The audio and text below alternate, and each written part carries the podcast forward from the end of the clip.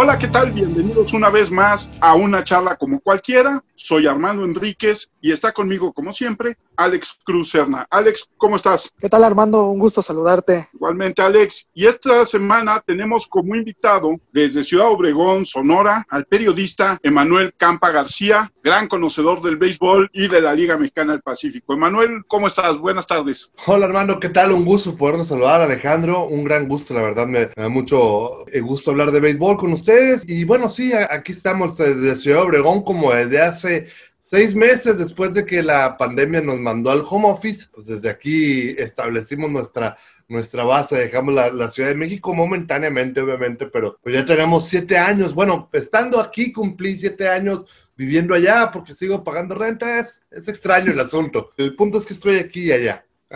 ¿Cómo está el calorcito allá en Ciudad Obregón? No baja, ¿eh? No baja. El calor es una constante aquí realmente. Tenemos días de mucho frío, pero son como tres en todo el año. Lo demás hace mucho calor siempre. Somos la ciudad que más liga mayoristas le ha dado a este país. Hija, ya sabía, ya sabía. Porque hay una bronca ahí, o sea, dicen que nada más tenemos ocho, pero son nueve. Y dicen que Tijuana tiene nueve, pero son ocho. Luego les explico. el orgulloso, así siempre lo traemos cuando vamos a las coberturas. Emanuel, cuéntanos cómo llegaste al periodismo deportivo, cuál es tu trayectoria. Realmente a mí los deportes me empezaron a gustar desde que tenía 8, 9 años más o menos. Obviamente como todo niño a esa edad, yo lo que quería hacer no era ser periodista deportivo, sino era ser deportista. Yo quería ser futbolista, beisbolista, jugaba, pero temprano me di cuenta como de los 11, 12 años que mis capacidades físicas, motrices no me iban a, a dar para poder ser profesional. Entonces yo creo que desde esa edad más o menos yo dije, ¿sabes qué? Vamos a hacer algo. El deporte me gusta mucho. Yo creo que desde los 12 años yo ya tenía muy claro que me quería dedicar a algo que tuviera que ver con deportes, que no iba a poder ser deportista. Y desde entonces me, dije, quiero, quiero ser reportero. Ya después de eso, yo tuve la, la, bronca que tienen muchos jóvenes a los 15, 16, 18, 19 años de, de saber qué quiero estudiar. Yo tenía muy claro que yo quería ser periodista, que me quería dedicar a los deportes. Entonces, desde los 18 años entré a estudiar la carrera de Ciencias de la Comunicación a la Universidad de Sonora en Hermosillo. Ahí en Hermosillo, pues empecé mis estudios. Cuando todavía estaba estudiando mi primer trabajo, aunque no fue el primer trabajo pagado, fue la televisora de Hermosillo, conocida como Telemax, que transmite todavía hasta la fecha. Ya no no sé, estoy seguro si los transmite, pero al menos sí maquila o maquilaba. Ahora con el nuevo acuerdo con Sky, no sé, los juegos de los naranjeros de Hermosillo, digamos que ahí fue mi primer acercamiento profesional con los medios de comunicación. Y después empecé a trabajar con la Comisión de Deporte del Estado, que ahí fue mi primer trabajo, digamos, la primera vez que me pagaron. Estuve en los periódicos, en Hermosillo, en el periódico Express que es el segundo más importante, en el Diario de Sonora, que probablemente es el tercero, no, no estoy muy seguro de si eso no es, y en el Imparcial, que ahí estuve, fue donde más tiempo duré, estuve dos años ahí, periódico más importante no solo de Sonora, probablemente de todo el noroeste de la República Mexicana, y ya luego brinqué a la Ciudad de México desde hace siete años, estuve un ratito en IM Sports y desde el 2014, o sea, hace seis años y medio, en enero del 2014, trabajo en Grupo Imagen en el periódico Excelsior, en Imagen Radio, ahora desde hace cuatro años en Imagen Televisión, en Excelsior TV, que ya no existe como tal, que es Imagen Multicast. Resumido un poquito de mi trayectoria, que empezamos ya hace empecé en el 2006, 14 años ya se fue muy rápido realmente. Ya tengo 14 años en eso y no me he dado cuenta. Obviamente en el noroeste del país, uno de los deportes más importantes y que tiene mayor afición es el base. ¿Tú recuerdas cuál fue tu impresión cuando entraste por primera vez al estadio de los Yaquis? Sí, claro, sí, me acuerdo mucho de ese primer día. Es muy curioso porque las personas que iban, pues para ellos era muy normal, yo creo, o sea, y no, no lo tomaron en cuenta. Para mí sí, esa primera vez que fui fue un enamoramiento desde que entré, vi el campo, sí surgió yo creo el amor desde ahí. Yo ya sabía que eran los Yaquis, ya sabía que era el béisbol, los había visto en la televisión, pero entrar ahí sí, sí me marcó y me acuerdo, fue un doble juego entre Comanderos de Culiacán y Yaquis de Obregón. El primero gana Yaquis, ya jugaba en ese entonces Vinicio Castilla con, con Yaquis de Obregón. Fue en la temporada 94, es decir, antes de las temporadas gemelas de Vinicio Castilla con los Rockies de Colorado, pero ya Vinicio Vinicio Castilla ya era un liga mayorista, ya era conocido. Después, cuando me di cuenta que el Vinicio Castilla, el que todo el mundo hablaba en el estadio, pues era un estrellote en Grandes Ligas y fue más impactante y todo eso fue llevando mi afición. Yo me confieso, mi primer gran ídolo en el béisbol fue Vinicio Castilla y fue mi primer gran desamor cuando se jugó a los, a los Yankees Obregón en la temporada 2000. Me dolió en el alma. Yo tenía en ese entonces 13, 14 años, estaba todavía chamaco y fue bruto, me dolió realmente e, e, ese cambio que hicieron los Yankees con los naranjeros de, de Hermosillo. Más o menos así fue como surgió mi, mi, enamoramiento. En aquel entonces ya que era un equipo muy malo. Era, pasamos un año a playoff, un año sí, y nos eliminaban en la primera ronda, y el otro no, ya no pasábamos a playoff, un año sí, un año no. Mis primeros años como aficionado fueron malísimos realmente, pero, pero hace que te vayas enamorando, hace que le vayas agarrando sabor incluso esas temporadas malas. Además de Vinicio, ¿qué gran estrella de las grandes ligas recuerdas haber visto jugar ahí en Ciudad Obregón? Gran estrella que probablemente no tanto, pero sí nos tocó ver a, a en su momento a Karim García, que jugó aquí con Yaquis. Él realmente yo creo que su, la parte fuera del fuerte de su carrera la, terminó haciendo con tomateros y con naranjeros probablemente. ¿A quién más nos tocó ver? Bueno, me tocó ver a Fernando Valenzuela lanzar con naranjeros de Hermosillo y con Águila de Mexicali. Ya Fernando Valenzuela ya no viniendo de grandes ligas, sino ya en plan de retiro prácticamente, que, pero lo vimos ahí. Cada que, que pichaba Fernando, que generalmente la gente de naranjeros cuidaba en acomodar sus salidas que fueran en Hermosillo, que no fuera a tirar en la gira, pero sí, en más de una ocasión me tocó verlo lanzar aquí en Ciudad Obregón y era estadio lleno seguro cuando lanzaba Fernando Valenzuela, obviamente por todo lo que había involucrado. Me tocó ver incluso también a, a Teodoro Higuera. Recientemente me tocó ver de jugadores buenos, me tocó ver lanzar aquí a Rodrigo López, que digamos tuvo una carrera decente. Me tocó ver a, a Jerónimo Gil, a Miguel Ojeda. Recientemente me tocó ver, no como Big Leaguer, pero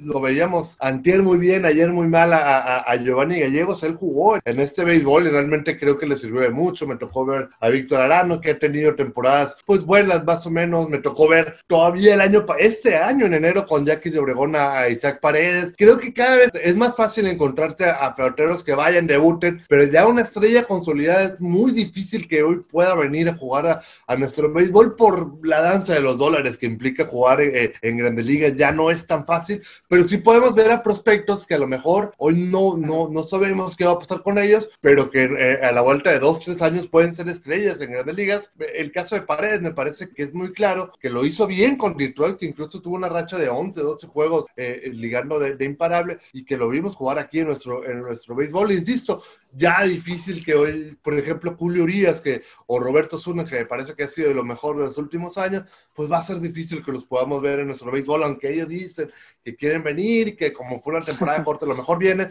A lo mejor este año pudiera ser donde pudiéramos tener más, más ese fenómeno, pero es, insisto, cada vez por lo caro que es jugar se vuelve mucho más difícil. Y para la gente del centro, para la gente en general del país que son temiblemente futboleros, ¿nos puedes explicar la importancia de la Liga Mexicana del Pacífico? En esta zona y, y todo, todo, el cinturón, yo creo que desde Mexicali hasta Mazatlán, y no quiero dejar a un lado lo que hace 7, 8 años viene siendo Charros de Jalisco o empezó a hacer ahora Sultanes de Monterrey, pero definitivamente ellos no son el deporte número uno en, en sus plazas, lo que sí ocurre en las ocho plazas, digamos, originales de la Liga del Pacífico, bueno, quitando Guaymas, Empalme, en Tijuana, que, que en su momento también fue muy importante, pues aquí es el deporte que se ve, y mira, se juega mucho fútbol, se se juega mucho otros deportes, el básquetbol también. De hecho, el fútbol se juega más que el béisbol aquí por lo barato que es probablemente, por la popularidad que tiene gracias a los medios masivos de comunicación, a la televisión, donde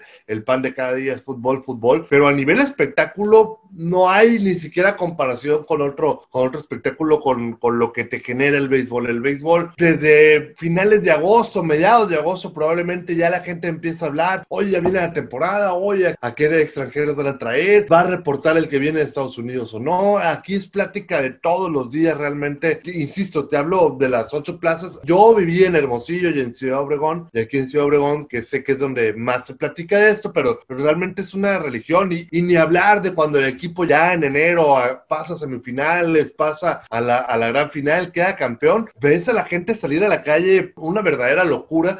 Yo comparaba mucho lo que pasó con Charles de Jalisco, que quedaron campeones en el 2019, donde realmente sí, la gente fue al estadio, se emocionó, celebró, pero hasta ahí quedó. O sea, yo me quedo, ¿qué hubiera pasado si hubiera quedado campeón Chivas, Atlas? Imagínate, el día que quede campeón se va, se va a voltear Guadalajara. Pues más o menos es lo que pasa aquí cuando queda campeón Yaquis.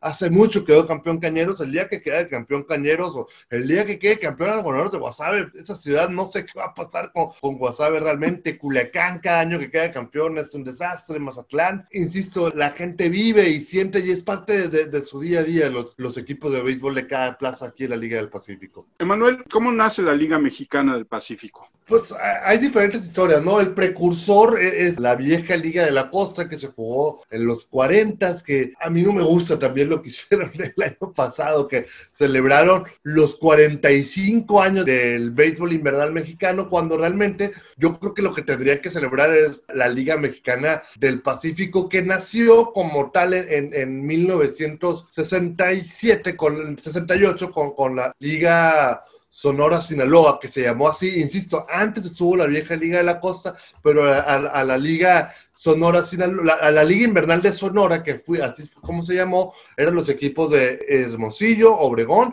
Guaymas y nada más esos cuatro equipos. En esa liga fue donde empezó a jugar eh, eh, Héctor Espino, que hay una leyenda ahí que Héctor Espino empezó jugando con Obregón y esa misma temporada lo cambiaron a Hermosillo, pero nace así realmente como una liga de cuatro equipos, insisto, ya con, con el antecedente de que ya antes había habido una liga de la costa donde jugaba Mazatlán, jugaba Culiacán, jugaba Obregón, jugaba Hermosillo, pero tuvieron problemas económicos, no era fácil pagar una liga donde se tuvieran que estar pagando estos viajes entre ciudades, que si bien ahora son distancias cortas, en aquel entonces pues no era tan corto, un viaje de, de 800, 900 kilómetros para llegar desde Mazatlán hasta Hermosillo, era, era un viaje realmente largo los que se tenían hacer, y entonces así nace la Liga del Pacífico. En 1968, nace como tal la, la, Liga Mexicana del Pacífico, después se da el ingreso de los Mochis, de Culiacán, se vuelve, pasa a dejar de ser Liga Invernal de Sonora, a Liga Invernal Sonora-Sinaloa, y en los, ya cuando entran a, la, jugar la, en la Confederación del Caribe como invitados en un inicio a la, a la Serie del Caribe, es cuando ya deja de ser Sonora Sinaloa y pasa a llamarse con el mote que la conocemos hasta hoy, Liga Mexicana del Pacífico. Así es como nace poco a poco y que se fue haciendo de un prestigio, digámoslo así, porque al tener la peculiaridad de jugarse en invierno, de ser una liga off-season, pues tiene la posibilidad de que muchos jugadores que fueron estrellas en Estados Unidos, incluso que venían siendo estrellas en ese momento, pues bajen y jueguen en nuestro béisbol, que lo que le fue dando mucha importancia, además de, como ya comentábamos, lo que representaba la Serie del Caribe, donde ibas y jugabas contra verdaderas estrellas del béisbol mundial, contra equipos de Venezuela, de Dominicana, de Puerto Rico, que eran unos trabucos realmente, que siguen armando buenos equipitos, pero están a años luz de lo que realmente fueron en aquel entonces, sobre todo en los 80s, en los 90s, que armaban unas selecciones realmente increíbles esos equipos. ¿Qué tal, Campa? Pues saludarte. ¿Te acuerdas mucho antes un directivo de Diablos en este sentido de que a veces al Pacífico se le señala de que no desarrolla a sus jugadores y que espera siempre el proyecto del equipo de la Liga Mexicana de Béisbol? Antes había un, un directivo de Diablos. Un directivo, su nombre comienza con R y termina con Berto Mansur. Exactamente. Roberto, que dicho sabe paso, ya creo ya está de vacaciones desde hace un buen rato, ¿no? ¿Quién sabe? Pero bueno, él decidía si sí o no iban los jugadores de la Liga Mexicana a invierno. Y dicho sea de paso, hace poco tú te acordarás, un tuit que generó cierta polémica de Miguel Ojeda, este, que dijo, ah, es que no desarrollan sus jugadores. ¿Qué piensas del Pacífico? ¿Por qué no desarrollar sus jugadores si hay mucha materia prima para hacerlo, no? Y esperar a que, el, a que el verano haga su suyo, se los prestan, y así, lo que le molestaba a ese directivo y demás es que regresaban lesionados, o pues, algunos ya están dopados y demás cosas, ¿no? Mira, aquí hay que poner en contexto que el béisbol de la Liga Mexicana del Pacífico nunca ha sido dueño de los jugadores, siempre ha tenido, digamos, los jugadores de una u otra forma prestado, los jugadores que están desocupados en ese momento son los que vienen. Realmente yo, o sea, hay casos contaditos de jugadores de la Liga Mexicana de Béisbol que no vengan para acá, o sea, recientemente y, son jugadores de Diablos que a lo mejor ya no les interesa, me acuerdo, o sea, de, la actualidad, de Jorge Cantú, y Iván Terrazas. Fuera de ahí yo no me acuerdo de ningún otro. Me tendría que ir más para atrás para caer con otro jugador de Diablos, con el Metralleta Ramírez. Realmente fuera, fuera de ahí no recuerdo algún jugador que haya sido estrella en Liga Mexicana de Béisbol y que no haya jugado en Liga Mexicana del Pacífico. A lo mejor hay, pero son, son, son los menos los jugadores que, que, que, pasaba eso con ellos. ¿Por qué no formar jugadores? Yo creo que porque pues, están muy cómodos con esta forma de operar. O sea, también hay que decirlo que para la Liga Mexicana del Pacífico y para el mismo, para la Liga Mexicana de Béisbol, perdón, y para el mismo pelotero que juega en Liga Mexicana de Béisbol, pues es un favor, porque Liga Mexicana de Béisbol no les pagan todo el año. Liga Mexicana de Béisbol les pagan de abril a agosto, que dura la temporada, y de octubre a, diciembre, enero, pues no hay quien se encargue de ellos, no hay forma de que lleven sustento a sus casas. Obviamente les pagan, podría ser que sobrevivieran con los que les pagan nada más en esos seis meses, pero es un apoyo también para ellos de una u otra forma. Sí, por un lado también es por un lado lo bueno y por otro lado lo malo, lo, lo cansado que puede llegar a ser una temporada que empiezas prácticamente en marzo y que la terminas en enero y que tienes 10 días para descansar nada más en febrero, ahí puede haber mucho desgaste, muchas lesiones, el, el, el, final precipitado de muchas carreras, incluso de, muchos jóvenes que a lo mejor no estaban listos para esa carga de trabajo. Sí, me parece que se tendrían que poner de acuerdo. Y te voy a decir algo, la, no, no tanto la Liga Mexicana del Pacífico, que sé que sí lo están viendo, como tal, la Confederación del Caribe de Béisbol están pensando en un proyecto que ya tienen, que yo sé que ya tienen en borrador, para en un futuro no muy lejano poder ellos mismos producir sus peloteros, por, por el futuro ellos mismos poder vender sus peloteros al, al béisbol de Estados Unidos, al béisbol de Asia. Realmente está, eh, eh, la posibilidad de que eso pase en el futuro no muy lejano está cercana. ¿eh? Esa película que decía Fed Amador es que tuvo problemas ahí con Wasabe, ¿no? Pero fue algo muy liviano y ya no lo dejaron jugar al final de cuentas. Este, yo he dicho ahorita de esta importancia de todo este sabor pero que a veces la prensa no le entiende mucho, ¿no? No comprende ese sabor que a veces le da un extra más al béisbol, si bien la Liga Mexicana de Béisbol no llega a tener ese sí, es, algunas ciudades tienen esa simbiosis de, de jugadores y aficionados, la prensa no toma en cuenta, pero la verdad es que es algo, un sabor muy diferente, ¿no? Y tú lo has visto además. Sí, yo, yo creo que plazas de, Liga Mexicana de Béisbol que pudiéramos llegar a comparar con, con plazas de Liga Mexicana del Pacífico, lo que fue Veracruz en su momento, que ya obviamente, desgraciadamente ya no existe, Tabasco, Yucatán. Yo creo que esas son las plazas que, que más se, asemejarían. No conozco Laredo, no conozco Oaxaca, por ejemplo. He estado en Oaxaca, pero no, no conozco qué, qué tan arraigado es el béisbol. Pero sí, en, en, esas que te menciono, donde yo he estado, sí, sí hay un amor y, y, y es algo, digamos, muy parecido.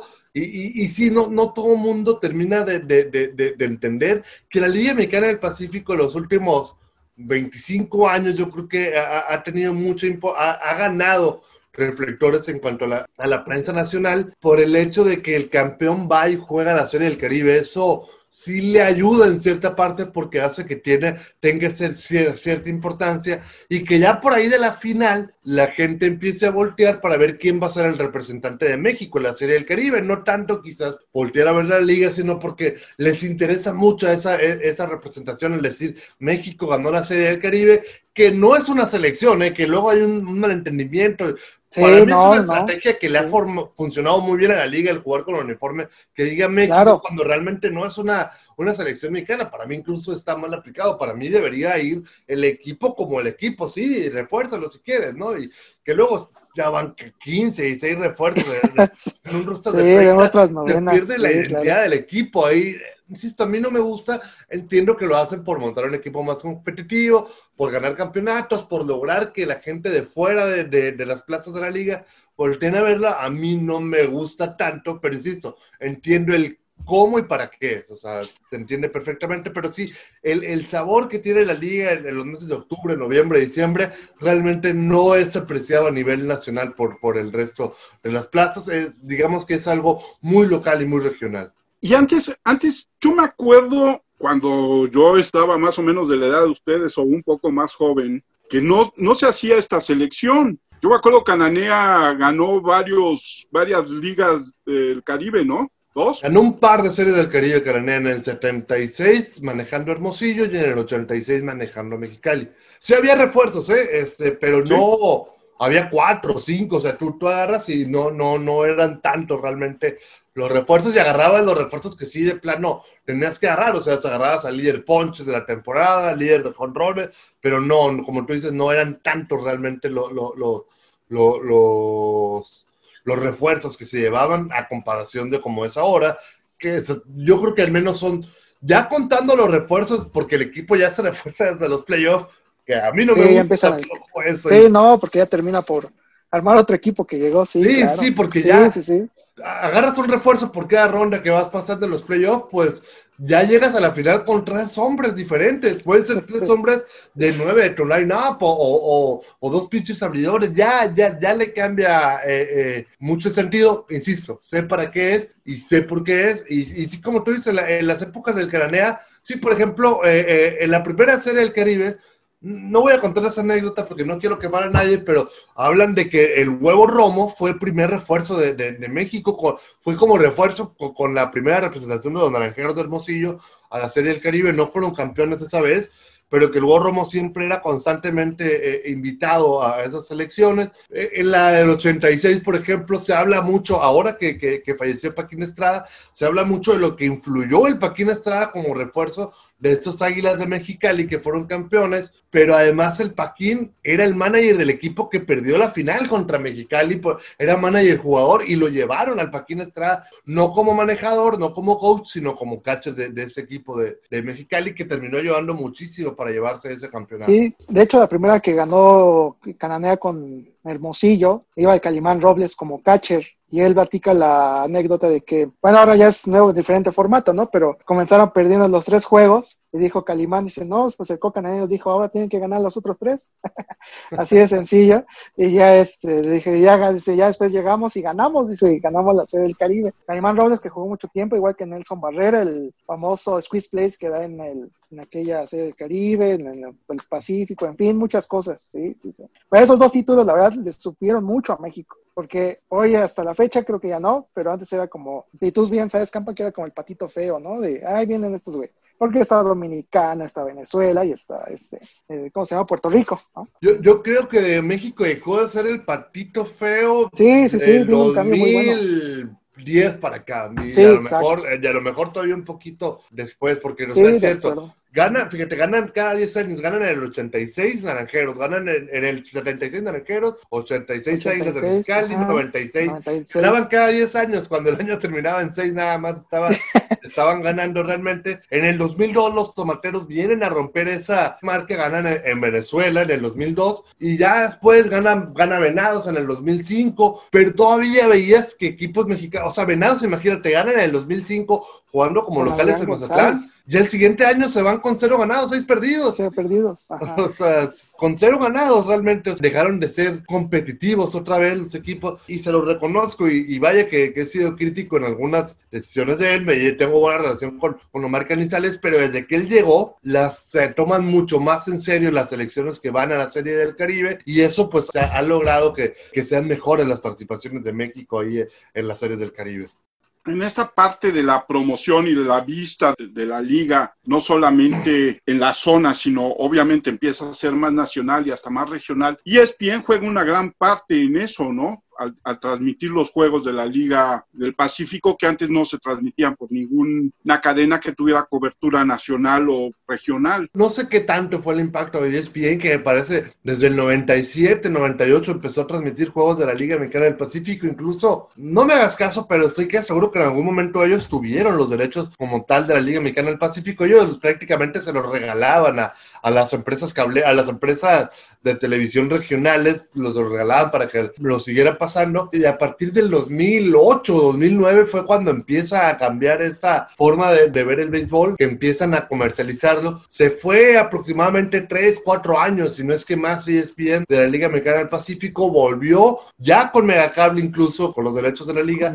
Y ESPN pasaba dos, tres juegos a la semana, toda la serie final. Y este año otra vez se vuelve a despedir, quién sabe por cuánto tiempo, pero mientras esté Sky con ese acuerdo, ellos dijeron que, que ya no van a dejar que los juegos van a ser totalmente en exclusiva por, por la plataforma de Sky, pero sí me parece que, en su momento sí jugó un papel importante la difusión que le dio ESPN a la Liga Mexicana del Pacífico, a la Serie del Caribe. La Serie del Caribe ESPN aquí en México no la pasa el del 2009, o sea, hace 11, 12 años. Mucha gente sigue con el chip de, ah, sí, ESPN, la Serie del Caribe, pero hace rato que por cuestiones de derecho ya no, ya no sale ahí en Ya no sale. la Sí, serie de de hecho, no, la pasan para final. Estados Unidos. Ajá. Sí, la, la, la transmiten, La la, pasan para Estados Unidos. y tienen presencia ahí porque la pasan, como bien dice Alejandro, para Estados Unidos ajá. nada más. Nada más. Y ahora, después del paso que hiciste por Megacable, ¿cómo ves esa visión ahora de dar el salto a una televisora que si bien se ha preocupado ahorita por el fútbol, tiene los derechos de la Liga Premier, tiene el derecho de la Bundesliga y además, bueno, meterse a un espacio como Sky, ¿cómo lo tomó la misma ciudad? Porque te que en la pasada postemporada, con esa nueva modalidad que hizo la Liga Mexicana de Béisbol, en Yucatán no se podía ver en televisora abierta el playoff de su equipo. Ahora con Obregón, con Culiacán, con Mexicali, ¿qué tanto van a tener ese pago de decir, ok, voy a contratar Sky porque voy a ver a mi equipo? ¿Qué tanto es esa decisión? ¿Y tú cómo la ves? Mira, eh, yo creo que sí le podría llegar a afectar si no lo saben manejar bien. Yo sí noto un problema, y te lo digo después de seis meses viviendo prácticamente aquí. Aquí la gente no se ha enterado, ¿eh? que ya no van por Megacable, que van a empezar por Sky. Saben la gente que está muy clavada con, con el juego, pero realmente la afición, los que van al estadio, los que pronto les gusta ver los juegos, no se han enterado de quieres ver la liga ahora, pues una de dos, o contratas a Sky o la, el streaming este de dos mil pesos carísimo, que para mí se hace una exageración, o la otra es lo que mucha gente está aspirando a hacer, a buscar las transmisiones día por día pirata, que realmente dicen que con Sky ya no va a ser tan fácil, que porque Sky tiene buscadores de señal que la van a tumbar. Yo he visto, y no por mí, yo he visto la liga española, he visto la liga inglesa en Facebook, en páginas piratas, y realmente no me ha tocado que Sky las tumbe. No sé si realmente se van a poner a tirar las transmisiones piratas de la Liga Mexicana del Pacífico. Creo que tendrían que tener mucho cuidado con esto. Ahora he empezado a ver que ya por ahí hay algunos comerciales, ¿no? Promocionando a la Liga Mexicana del Pacífico que va a empezar a salir por Sky. Pues ya prácticamente en una semana, sí. Lo, pero por otro lado, creo que sí es bueno porque la gran desventaja que tiene la liga es que era un mercado sumamente regional, el de Megacable, porque Megacable se ven en algunas plazas, pero por ejemplo yo que vivo en la Ciudad de México, para mí era prácticamente imposible llegar a un restaurante y decirle, oye, ponme el juego de los yaquis, ponme el juego de los naranjeros, de los tomateros, ¿en qué canal está? No, pues es que tienes que entrar a un streaming y ponerle, y no, era una locura, ahora ya puedo llegar al restaurante y decirle, ah, le pones en el 1533, ahí va a estar el juego, y va a ser muchísimo más sencillo. Para todos verlo, además en la Ciudad de México es, es más común que la gente tenga. Sky, aquí realmente, y te hablo de la gente que conozco, creo que muy poquitos tienen Sky, la mayoría tienen el sistema de cable, mega cable. Vamos a ver qué, qué tan intensa va a ser la mudanza de, de la gente de, de, de, un servicio a otros, porque realmente Sky es a lo que aspira. No sé qué tanta fe tenga la Liga Mexicana del Pacífico como producto para que posicionaran en otras partes. Yo creo que aspiran a posicionarse ellos como compañía de televisión de paga aquí en Sonora, en la región donde realmente no son número uno, que trayendo en exclusiva la Liga del Pacífico y por eso es, siento lo de poner el streaming caro, lo de sacar la liga de plataformas como ESPN, para obligar a que la gente de una u otra forma tenga que tener el servicio de Sky, donde, insisto, en una región donde es fuerte la liga, pero donde no es fuerte Sky. Entonces confían en que el mejor béisbol que se juega aquí en México, en mi opinión, sea lo que migre a todas esas personas del servicio que ya tienen del cable para el de Sky, ¿no? No, insisto, no sé qué tanto en el espectáculo, no sé qué tal, confían en la sinergia que hay, que ha existido milenariamente desde hace 40 o no sé, la liga empezó, la Liga Mexicana del Pacífico empezó hace 60 años y yo creo que es muy popular desde hace 50 realmente, entonces eh, están apostando a esa sinergia que hay en esta región, insisto, donde Sky no es no, no, es el servicio número uno, como probablemente sí lo sea eh, más en el centro del país y probablemente en otras zonas del país. Aquí realmente no es Sky el servicio número uno en televisión de paga. Y con esta evolución que tú has visto, Campa, preguntarte qué te ha parecido ahora en este pasos agigantados que ha dado. La verdad es que el Pacífico empieza a tener más retumbe en varias, sobre todo en el centro de la ciudad, con su renovación de casi todos los estadios, casi todas las ocho plazas originales, casi todos han remodelado estadio, ¿no? Sí, empezando por Mexicali, lo renovó, que, el Mexicali lo renovó hace ya 12 años ya, y se está empezando a poner viejo ese estadio en 12 años, imagínate. No es que lo vayan a cambiar, pero sí, yo creo que ya le haría falta una, otra manita de gato, Hermosillo tiene un estadio hermoso. Aquí en Obregón no tenemos un estadio hermoso, tenemos el más hermoso de todos. Mochis, no lo conozco, la, la, la, versión renovada del estadio Mochis, pero dicen que está muy bueno también. El, el estadio Culiacán increíble realmente el estadio de Mazatlán, que está todavía en obra negra, pero se ve que cuando terminen va a quedar muy bonito el estadio de los Charros. Y sí, es obviamente, entre mejor sea tu estadio, entre más bonito, pues obviamente va a provocar que, que, la gente voltee a ver más allá. Y eso sí ha, favorecido en, en, mucho eh, el impacto que ha tenido la Liga Mexicana del Pacífico. Y en lo que es la historia en Ciudad Obregón del béisbol, ¿cuál es la historia de los Yaquis? Los Yaquis Mira, ya había, ya, había antecedentes, obviamente, de los equipos de, de, de, arroceros de Ciudad Obregón, me parece que se en, en, la vieja Liga de la Costa, entran como yaquis desde el primer año, obviamente, y es un equipo que no ha sido ganador realmente, fue, ganó un campeonato en los 60 cuando todavía se jugaba Ran Robbie, ganó un campeonato en los 70 le ganaron una final a Navajoa, le ganaron un campeonato a, los Naranjeros de Hermosillo en el 81 y ya desde ahí pues eh, eh, han batallado realmente, imagínate, del 81 hasta el 2008 volvieron a ser campeones, es un equipo que era, eh, era animador de la liga, pero nunca había sido un equipo bueno hasta la temporada 2008, donde ganan, rompen en saquilla de 27 años sin ser campeones, luego tres años más adelante, en el 2011, vuelven a ganar, 2012 vuelven a ganar y 2013 se convierten en el primer tricampeón de la Liga Mexicana del Pacífico, algo que nunca, que nunca había pasado, ¿no? Realmente con, con, un equipo y además dentro de esos tres años que son campeones, ganan en dos la Serie del Caribe. La Serie del Caribe. Increíble realmente, en los tres años después construyen un nuevo estadio, sí, ha, tenido una, una ebullición realmente ese equipo en, en, Ciudad Obregón, pero yo creo que también a nivel nacional, eh, en, esos, en esos años se han, se han vuelto digamos, populares. Yo conozco mucha gente que me dice del centro de la Ciudad de México que me dice, yo le voy a los Yaquis porque quedaron tricampeones, porque ganaron la Serie del Caribe. Además, mucha gente se acuerda de esa Serie del Caribe que ganaron la final en 18 entradas. Realmente fue un juego que quedó marcado para, para, para la posteridad y que a raíz de eso Ciudad Obregón empezó a tener muchos aficionados.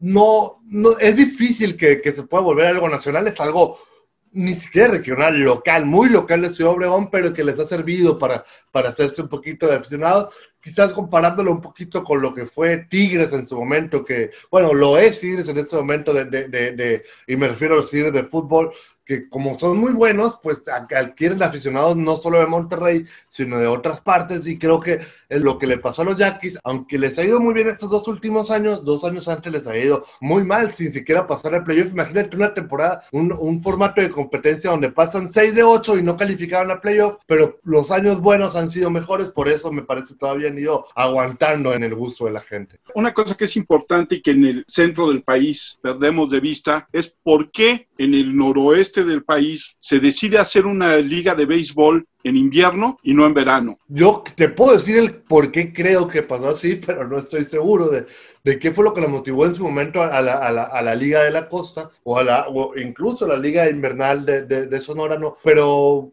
en cierta parte era lo que platicábamos. Al ser una liga invernal, tienes la opción de tener no nada más a tus jugadores que juegan en el verano en México, que normalmente era la Liga Mexicana, la Liga Central, en otras ligas que se disputaban en el verano. Entonces tienes oportunidad de traer a esos jugadores que están desocupados durante el invierno, pero también tienes la posibilidad de traer a los jugadores que juegan en Estados Unidos, que eso le da un atractivo muy especial a la Liga Mexicana del Pacífico, el poder tener a esos jugadores que vienen de Estados Unidos, pero no estoy seguro si eso, se, si, si eso fue por eso otra, otra opción podría ser por el calor que hace realmente. Si, si tú juegas la liga en agosto, en julio, es una verdadera locura el calor que hace. Y tú me dices, pero juegan en la noche, pero en la noche hace calor y fue feo. Lo que contradice mi punto es que tú dices en Tabasco, en Yucatán, pues hace el mismo calor realmente y, juegan béisbol y va la gente. Entonces, son, son, son teorías. Habría que preguntarle quizás a los primeros, que a, los que tuvieron los primeros acercamientos con esta liga. Insisto, creo que no estoy tan alejado de la realidad, pero no me atrevería a decirte así es. Es por esto que se juega en el invierno y no en el verano. Yo, yo creo que el clima juega un factor bien importante, porque aunque tú digas en el, en el Golfo la temperatura es también alta, la temperatura que se alcanza en el norte del país, sobre todo en esa zona, tú sabes que es la muerte. Yo me acuerdo haber llegado alguna vez a Hermosillo a las 9 de la noche y ver los estadios en, agosto prendidos. Incluso llegaron por mí las personas con las que iba yo a trabajar al aeropuerto y, nos fuimos a ver el béisbol en la noche, pero no era ni siquiera todavía temporada de la Liga del Pacífico. Pero el calor eh, a las 4 de la tarde, a las 5 de la tarde en Hermosillo, en Ciudad Obregón, toda esa parte es, es mortal. Entonces yo también creo que tiene que ver con el espectáculo, como tú dices, como la posibilidad de llevar peloteros de mucha experiencia, muy llamativos al cartel, pero también la temperatura. Sí, probablemente sí, pero yo creo que sí tiene que ver, obviamente, la, temperatura para no jugar en los meses de verano. Pero te digo, Tabasco, yo, en Hermosillo, las noches me parece ser un poquito más frescas que las noches que, donde, que me ha tocado estar en Mérida, en Villahermosa, son realmente una locura. Pero entre la humedad, el calor en Hermosillo, creo que eh, incluso hicieron el experimento llevando béisbol de Liga Norte de México, Hermosillo, que tuvieron dos, tres temporadas, no les fue tan mal, pero obviamente no vas a comparar el espectáculo de una liga en categoría menor, incluso la Liga Mexicana de Béisbol, al espectáculo de la Liga Mexicana del Pacífico. Me parece que por eso no ha funcionado tanto el béisbol de verano aquí. Regresando a la historia del béisbol en la zona noroeste de México, ¿cómo llega el béisbol a Sonora? Pues teorías hay muchas, ¿no? Obviamente está, dicen que Guaymas fue la primera parte donde se jugó béisbol, que los, los, barcos de los americanos que desembarcaron en el puerto fueron las primeras veces que se, que se empezó a jugar béisbol aquí. La realidad es que yo creo que es un deporte muy popular desde los años 30, 40, que se jugaba y mucho ya aquí. Por eso eh, en el 45 fue cuando eh, don Teoro Mariscal va de Mazatlán hasta, que también es otra de las partes donde dice que se creó el béisbol, en Monterrey, en Veracruz, en todas partes se jugó el béisbol por primera vez en, nuestro país, pero sí realmente nace, y aquí en Sonora, eh, en Ciudad Obregón, en Hermosillo, en Nogales, eh, empezó a ser muy popular el béisbol, obviamente por la popularidad del béisbol en el vecino país, que lo tenemos a, realmente a, muy poquito tiempo, hay que recordar que en Arizona es una zona sumamente beisbolera, donde los Diamondbacks nacieron en el 97, pero desde mucho antes se jugaba béisbol de primavera, se jugaba béisbol otoñal. Entonces todo eso me parece que, ha contribuido mucho la, cercanía con, con Estados Unidos, con Arizona, que el béisbol es un deporte sumamente popular aquí en, esta región de México. La cercanía con Estados Unidos y la lejanía con el resto del país, ¿no? En lo que tú decías de antes, las grandes distancias que ahora se han acortado gracias a la tecnología, pero que sigue siendo distancias muy grandes, ¿no? Distancias físicas son muy grandes y, eso es lo que de pronto mucha gente no, no termina de, de entender cuando hablamos específicamente de esta región, pero ya realmente yo creo que del 86 para acá, de los 90 para acá, con la televisión, con la radio, con, con, todos esos sistemas nacionales de información, pues se han ido disminuyendo y por eso es que el fútbol ha ganado y mucho en popularidad en, en, esta región, sin llegar a ser el deporte número uno, que te insisto, aquí juegan más fútbol que béisbol, probablemente por lo barato, porque para jugar béisbol pues necesitas un bat, pelotas, eh, bases, cascos, o sea, no, no es tan barato como en el fútbol donde consigues una portería, unas redes, un balón y vámonos a todos a, a, jugar. Realmente no, no, no involucra mucho más gasto, a diferencia del béisbol, que es un deporte, digamos, un poquito más caro. Pero insisto, aunque es más popular a la hora de, de, jugarlo como, como, como deporte de, de, de, esparcimiento, como, como, como espectáculo deportivo, ni, ningún experimento que ha habido en Liga de Ascenso, en Segunda División, en otras ligas ha sido ni medianamente eh, exitoso como lo es el béisbol, ni a la mitad yo creo que le ha llegado ninguno de los proyectos que ha habido, ni aquí en Ciudad Obregón ni en Hermosillo, de traer el fútbol como, como, espectáculo, porque insisto, el, el, béisbol como espectáculo ya es, un, ya es algo consolidado aquí. Oye, preguntarte ¿Tú qué crees que significó aquel día, ahorita que mencionaste a los Diamondbacks de Arizona, el día que hicieron especial, en donde estuvo involucrado la Liga Mexicana del Pacífico, estuvo también Omar Cañizales, el presidente, varios dueños estuvieron ahí, no me acuerdo cómo nombraron el día, pero sin duda fue un parteaguas, si tú mismo lo presumías, que cómo podías ver esa sinergia de la gente que se va a Estados Unidos, Arizona, pues sabemos que es una, una franja cercana a México, entonces, pues bueno, platícanos un poco de qué significó para el Pacífico aquel día. No me acuerdo cómo lo nombraron. Mira, te, voy a empezar a contar un poquito, de, para darnos un poquito de background de todo eso, ¿no? Para empezar, eh, esta zona de Arizona, de Phoenix, en específico de Phoenix y Tucson, al estar muy cercana de Sonora, tú te vas a encontrar con que ahí hay gente de Michoacán, de Jalisco, de, de muchas partes del país, como lo es en California, como lo es en otra parte. Pero la gente que más abunda en Tucson y Phoenix son de Sonora y de Sinaloa. La mayoría de los habitantes mexicanos de ahí son, son de esta parte del país y que esta parte que tiene, pues es la, es, la, región donde se juega la Liga Mexicana del Pacífico, a las que les gusta este béisbol y es por eso que tienen esa cercanía. Ahí te va otra. Los Diamondbacks de Arizona nacen en 1998. En 1997, la Serie del Caribe que se jugó aquí en Hermosillo, vino la directiva de los Diamondbacks de Arizona que apenas iban a nacer y poner en el estadio un letrero que dice en el estadio Doctor Espino, donde se jugó la Serie del Caribe, los Diamondbacks, el equipo de Sonora. Y es por eso que desde entonces ha, habido una sinergia entre, entre la gente de la Liga Mexicana del Pacífico y los Diamondbacks de Arizona. Además, los Diamondbacks de Arizona, fíjate esas cosas curiosas, antes de jugar por primera vez en su estadio, en, en el One Ball Park, se llamaba en ese momento en el Chase Field antes de jugar su primer juego ahí, jugaron en Hermosillo primero, su primer, o sea, antes, su primer, sus primeros juegos fueron obviamente Sprint Training, ahí en Tucson, en el Tucson Electric Park y en otros parques como visitante, pero antes de jugar del Chase Field, jugaron en el Estadio Héctor Espino un partido contra los cerveceros de Milwaukee, un partido de, de, exhibición, de Sprint Training, para, para que veas ese nivel de cercanía y a lo largo de, de ese entonces han jugado 10, 12, no, no, no estoy seguro de cuántos partidos tengan los Diamondbacks de Arizona jugados en esta tierra, en Sonora, que ya jugaron partidos de exhibición en Monterrey, que este año se suponía que íbamos a tener partidos de temporada regular de los Diamondbacks en Ciudad de México, en el estadio Alfredo Harpelú, pero este equipo desde que nació se dio cuenta de esa sinergia que podía tener con la gente mexicana en específico y sin, sin, sin obviamente despreciar a la gente de Jalisco, de Michoacán, de Zacatecas, de Ciudad de México, de Yucatán, que pueda vivir en Arizona, pero apostándole más a esa inmensa mayoría que, que es de esta zona de Sonora, Sinaloa, que nacieron, se criaron aquí, pero que fueron a buscar allá unas mejores oportunidades de vida y de trabajo. Entonces, apostando mucho a eso, es que desde que nació este equipo le han apostado mucho a tener esa sinergia con la gente de aquí. Y lo que decías del evento, ya tienen años eh, invitando a la Liga Mexicana del Pacífico a participar en el Día de la Hispanidad, eh, que es por ahí de septiembre, pero el año pasado y este año también iba a ser, hicieron el Día de la Liga Mexicana del Pacífico. ¿Y qué pasó ese día? Fue el, a lo mejor me falle, pero soy casi seguro, soy muy bueno para las fechas.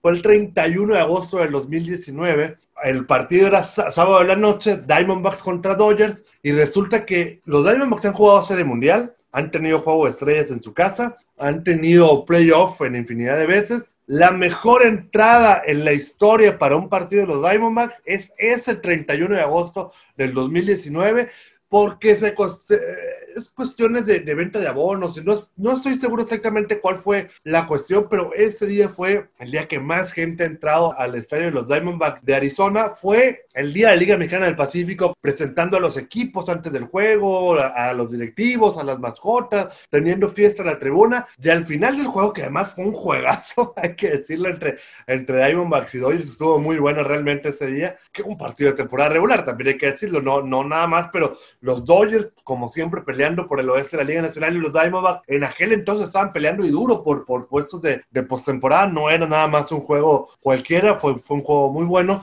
al final del partido hubo un concierto con un grupo regional de aquí de Ciudad Obregón que se llama La Brisa. Y este año, este 2020, ya lo tenían pensado hacer con otro grupo que me parece que todavía tiene más impacto que, que La Brisa. A mí me gusta mucho ese tipo de música. Se llama Laberinto, es muy popular en, todo el estado de Sonora y obviamente en toda Arizona. Y ya tenían eh, pensado repetir exactamente esa misma fórmula Ahora con Laberinto, desgraciadamente la pandemia no lo dejó, pero sí, definitivamente hay una hermandad y gruesa entre los Diamondbacks, Sonora y el béisbol de la Liga Mexicana del Pacífico. ¿Cuál es tu opinión acerca de, que la Liga Mexicana del Pacífico sí va a aceptar gente en al menos cuatro de sus diez estadios, a pesar de la pandemia? Al menos ya hay cinco confirmados, ¿eh? Están los cuatro de Sinaloa, está Ciudad Obregón aquí. Mira, no soy experto ni quiero ser experto en, epidemias, en cómo se debe llevar. Yo quiero pensar, quiero creer que realmente si lo aprueban es porque tienen un protocolo grueso, un protocolo seguro, Yo en estos casos soy de la idea de, de mejor prevenir hasta todo lo máximo que se pueda. Ya la Liga Mexicana del Pacífico dicen ellos que tienen el poder económico para poder jugar la temporada sin gente. Creo que eso era lo más lógico, ya jugar sin gente. Espero realmente que le salga bien. No critico, de hecho, yo estoy aquí en Ciudad Obregón y probablemente en algún momento me anime a ir al estadio si, si veo que los protocolos valen la pena, si veo que hay formas de sentirme seguros eh, estando en el estadio. Pero a mí entrada me generan muchísimas dudas. Ojalá, insisto, ojalá que todo salga bien y que los estadios no se terminen volviendo un foco de contagio, un punto para que los casos de COVID que se han presentado en la región, que ya están bajando, bajando, bajando, llegando el béisbol, encuentren un punto de rebote y los tengamos nuevamente altos. Ojalá no sea ese, escenario el que, el que ocurra con la liga. Quiero pensar que si lo están haciendo es porque realmente están prevenidos, saben, porque no lo hace la Liga del Pacífico nada más, lo hacen en conjunto con las autoridades municipales, estatales, nacionales. Ojalá que realmente no vaya a significar en algo que es muy bueno tener aficionados en el estadio, claro que es algo muy bueno, que no vaya a significar en algo que termine siendo muy malo. Y otra pregunta, eh, referente, ¿cuál es tu opinión también o cómo crees que afecte el espectáculo la reducción de los extranjeros que hicieron para cada novena? Mira, deportivamente, ahí sí creo que pudiera ser algo muy interesante, porque si bien van a reducir al, al número de extranjeros que van a jugar este año en nuestra liga, Son de 6 a 3, si no me equivoco, ¿no? sabes de que el año pasado todavía en la primera vuelta llegaron a jugar 8, ya para la Ajá. segunda vuelta fueron 6 e incluso hace dos años llegaron a ser 12. Entonces pasar de, de, imagínate, de, de 12 en dos años nada más tener 3, parece que sí es algo muy, muy significativo, pero también hay que, ten- hay que poner en, en contrapeso para, para también comparar que no hubo ligas menores este año, que el calendario de ligas mayores fue solo 60 juegos. Yo creo que también apuestan a mucho eso. Va a haber menos extranjeros, pero va a haber muchísimos más jugadores mexicanos que están en Estados Unidos que van a tener la opción de poder venir a jugar a nuestro béisbol. Creo que va a ser una temporada muy interesante en cuanto a eso. Vamos a ver si podemos ver estrellas ahora sí como Julio Urias, como Roberto Zuna, como Isaac Paredes, como Luis Urias, como muchos peloteros de grandes ligas y además de otros grandes prospectos que generalmente a los prospectos más interesantes no los dejan venir por cuestiones de obviamente de cuidarlos de lesiones, de que si tuvieron una temporada larga en ligas menores que no vengan a, a- todavía fatigarse más aquí, pero al no tener temporada de ligas menores es ampliamente probable que muchos de ellos los podamos estar viendo aquí en nuestro béisbol ahora a partir del 15 de octubre. En realidad es una total incógnita, ¿no? O sea, no, no se sabe cuánto afectará el, el espectáculo, ¿no? O sea, puede ser que, puede ser que sea para bien o puede ser que sea para, para mal. Sí, re- realmente mientras no lo veas en funcionamiento, pues va a seguir siendo una incógnita. Yo me atreveré a decir que deportivamente, con lo que te comentaba, con los mexicanos que van a venir de Estados Unidos, tanto de ligas mayores como de ligas menores, no va a impactar mucho el, el bajar de seis a tres extranjeros para de seis extranjeros comparados con la segunda vuelta, ¿no? De- del año pasado, creo que va a ser mínimo lo, el problema que puede haber en cuanto a eso. En Sonora las mujeres juegan al béisbol. Sí, mira, eh, eh, hay, un, hay un fenómeno muy, muy curioso. El público femenino es, no quiero decir que es la mayoría de mujeres en el estadio, pero a lo mejor está cerca de serlo. ¿eh? Yo creo que 50-50 en cuanto a hombres y cuanto, en cuanto a mujeres, siempre, toda la vida han sido, eh, al menos de toda la vida, me refiero a desde que yo veo el juego, desde hace 20 años que voy al estadio, siempre las mujeres y cada vez más van en mayor cantidad al estadio, a los estadios de béisbol de, la Liga Mexicana del Pacífico, pero desde hace 3, 4 años, como no, no estoy viviendo aquí hasta hace poquito, pero al menos de hace dos o tres años se puso muy de moda una modalidad del béisbol que se llama slow pitch, que es una forma de que la pelota te la pasan así, realmente es muchísimo más fácil. O sea, no estás apostando tanto al picheo, al que piches duro, al pegarle la pelota. Aquí el chiste es que agarre la pelota y que le peguen y pueda, que eso lo pueda jugar cualquiera. Y es un juego rápido, es un partido que dura entre media hora y una hora más o menos. Y se ha vuelto tan popular esa modalidad de béisbol. Entre hombres sí, pero sobre todo en mujeres. Todos los días, de lunes a viernes, te vas a encontrar los negocios, los hot dogs, los bares, los, los diferentes lugares, llegando a equi- equipos con mujeres uniformadas que fueron a jugar béisbol. Ha sido un verdadero éxito esa modalidad del béisbol porque digamos, el béisbol, el softball no es un deporte tan sencillo porque pegarle a la pelota, pegarle con fuerza no es tan fácil, pero quitándole esa dificultad, pues sigue siendo un deporte bastante entretenido. Entonces ya ves a las mujeres eh, eh, buscando batear, corriendo la pelota, haciendo jugadas en el infield. Se ha vuelto muy divertido y encontraron un mercado que a lo mejor no, no habían explotado bien. Pasaron de tener una canchita aquí en Obregón, me parece que ya son cerca de cinco o seis centros los que hay de, de slow pitch aquí. En Hermosillo ha funcionado muy bien, en Culiacán ha funcionado muy bien. Entonces, digamos, ya jugaban antes, pero de tres años para acá se ha vuelto sumamente popular esta, eh, el béisbol entre las mujeres. Y también eh, juegan el softball más las mujeres, ¿no? Mira, el softball sé que es muy popular en Culiacán, es donde yo sé que toda la vida, digamos que hay esto de que la mujer, ver a la mujer uniformada no es tan raro o tan, tan nuevo, digamos. Pero aquí en Sonora sí, sí hay mujeres que juegan softball, pero no, ¿cómo te- es que insisto, el softball es una pelota dura, hay que lanzar por abajo del brazo, hay mujeres que tiran duro, que tiran duro, se vuelve difícil, no es, no, no, no cualquier ama de casa o cualquier mujer que realmente nunca ha tenido en su vida contacto con este deporte va a poder llegar a pararse a batear fácilmente una pelota que si te pegan te va a doler, o sea, aunque la, aunque la pelota de softball es blanda, sí es, sí, sí es una pelota muy, muy grande realmente. Entonces, esta, esta modalidad que, que han hecho de, de, de de hacer el deporte muchísimo más sencillo, que, que esté al alcance de todo, ha hecho que tenga un impacto tremendo, sí entre mujeres y mucho entre mujeres, pero también entre hombres que en su vida también se habían parado a jugar béisbol, que se ha vuelto muy sencillo para todos ellos hacerlo. Entonces, creo que ese experimento le ha dado mucho a, a las mujeres.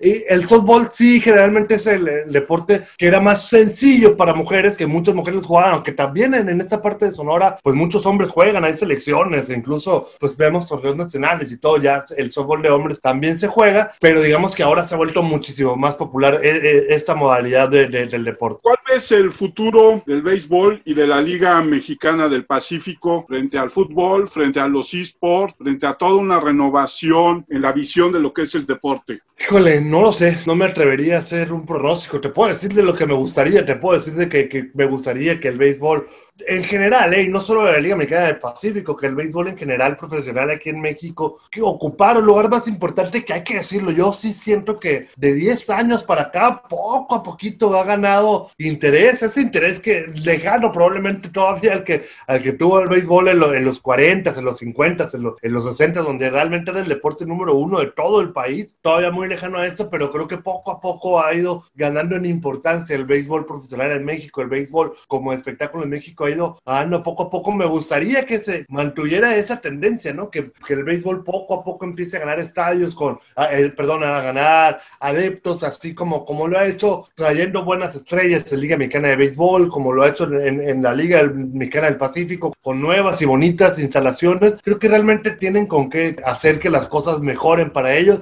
Insisto, no sé, con toda esta gama de ofertas que se tienen, con, mencionaba los esports, mencionaba el fútbol o lo globalizado que cada vez se vuelve este mundo, no estoy seguro hacia, hacia dónde van corriendo, si, si las decisiones que están tomando sean las más correctas para crecer, pero creo que, creo que no van mal, ¿eh? creo que insisto, por lo que hemos visto, por el crecimiento que hemos visto en los últimos años, parece que van bien. Ojalá en, en un año, dos años, tres años, pueda haber un botón que, eh, que en lugar de que el crecimiento sea así poco a poco, de repente pueda ser un crecimiento mucho más vertical y que le sirva mucho más a- al béisbol profesional en México. Voy a sacarte un poquito de tu terreno, pero no tanto. Dime, dime. A nosotros nos encanta el cine. Y si hay un deporte que tiene muchísimas películas en el cine, es el béisbol, Claro. ¿no? Dime tus cinco películas favoritas de béisbol. Probablemente mi favorita sea la del novato. No el novato del año, que también me gusta mucho, pero el novato es una película, no sé si la vieron, si la vieron, ¿no? Me imagino, de ese, Claro. de este pitcher de, que, que juega, que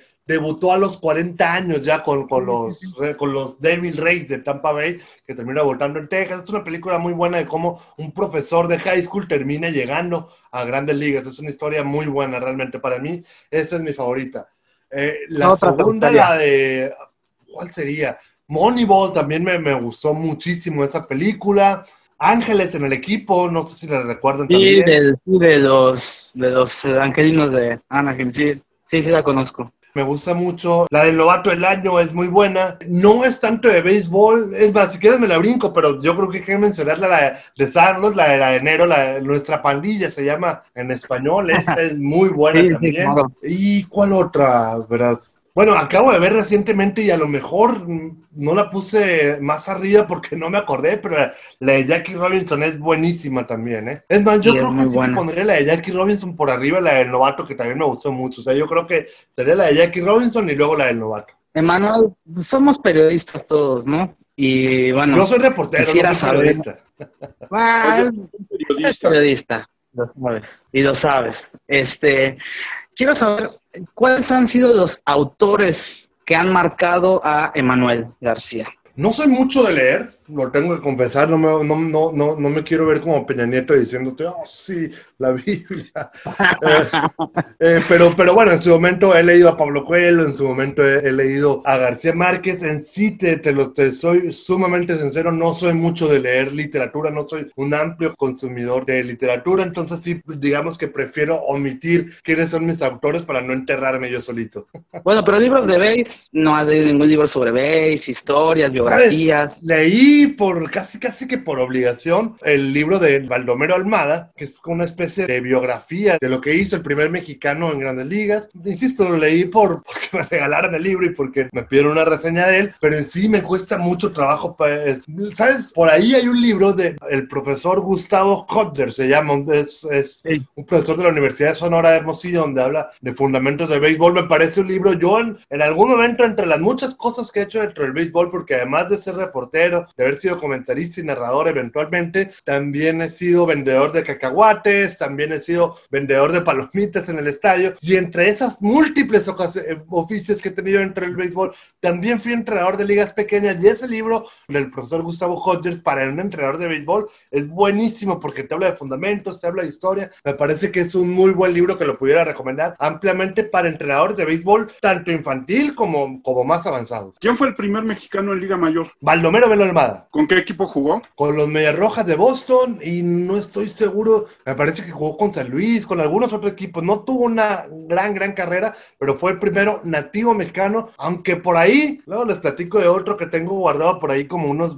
30, 40 años más atrás de Baldomero. Oye, Manuel, llegamos al final de la plática. Te queremos agradecer muchísimo el haber platicado con nosotros de béisbol, el habernos eh, hecho conocer más de la Liga Mexicana del Pacífico, que creo que es muy importante que todos la conozcamos. Y pues agradecerte estar con nosotros. ¿Cuáles son tus redes sociales para que la gente te siga, Emanuel? No sé si les convenga seguirme, pero si de todas formas lo quieren hacer, es arroba el campa21 en Twitter, que digamos que es la que uso de forma pública, donde estoy subiendo información. Y ya mis otras cuentas me pueden seguir sin ningún problema, aunque sean personales. El campa21, también eh, arroba el campa21 también en Instagram. Y Emanuel Campa García, así me encuentran en Facebook. Ahí sí no acepto a todo el mundo, pero si les veo cara de conocidos, sí los acepto.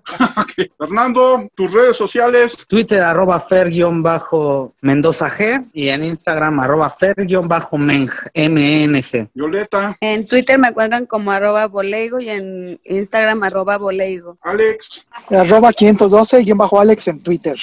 Uh -huh. Yo soy Armando Enríquez. A mí me encuentran en Twitter como arroba cernícalo y el Twitter del programa es arroba una charla cualquier uno. Este mes estamos llenos de sorpresas, vamos a tener otro tipo de charlas muy pequeñas donde van a estar Alex, Fer, Violeta y otras personas, amigos del programa. Queremos darles las gracias como siempre a todos los que nos escuchan. Les recordamos que nuestro correo es charlapodcast1 arroba gmail. Estamos esperando comentarios y opiniones. Muchas gracias. Nos escuchamos la semana que entra. Violeta, Alejandro, Fernando, muchas gracias. Emanuel, muchísimas gracias gracias. El gran saludo para todos ustedes. Un placer haber tenido esta charla con ustedes. Muchas gracias. Esperemos que haya otra donde hablemos de los jugadores mexicanos en grandes ligas. Perfecto.